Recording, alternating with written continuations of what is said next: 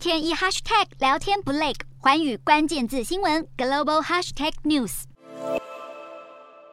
为了疏解消费者的通膨压力，美国总统拜登过去几个月都在考虑要减免部分中国货物关税。现在路透消息指出，中国这几天的围台军演让拜登政府重新审视了关税问题。拜登迟迟没宣布中国关税减免。路透表示，除了台海局势之外，另一个因素是中国拒绝提供贸易互惠，因此美方也不愿意单方面减免中国关税。不断反复评估对中政策的还有澳洲。澳洲政府近日启动了国防战略检讨计划，专家分析，目的是要吓阻中国军事冒进。计划内容应与台海局势息息相关。同时，菲律宾即将上任的国防部长佛斯蒂诺在十号声明，如果台海局势升级，已经准备好撤离台湾十四多万名的菲律宾移工，甚至也准备好应对可能来自台湾的难民，并且最糟情况如果发生，也预计启动菲律宾与美国的共同防御条约，与美方一起采取因应行动。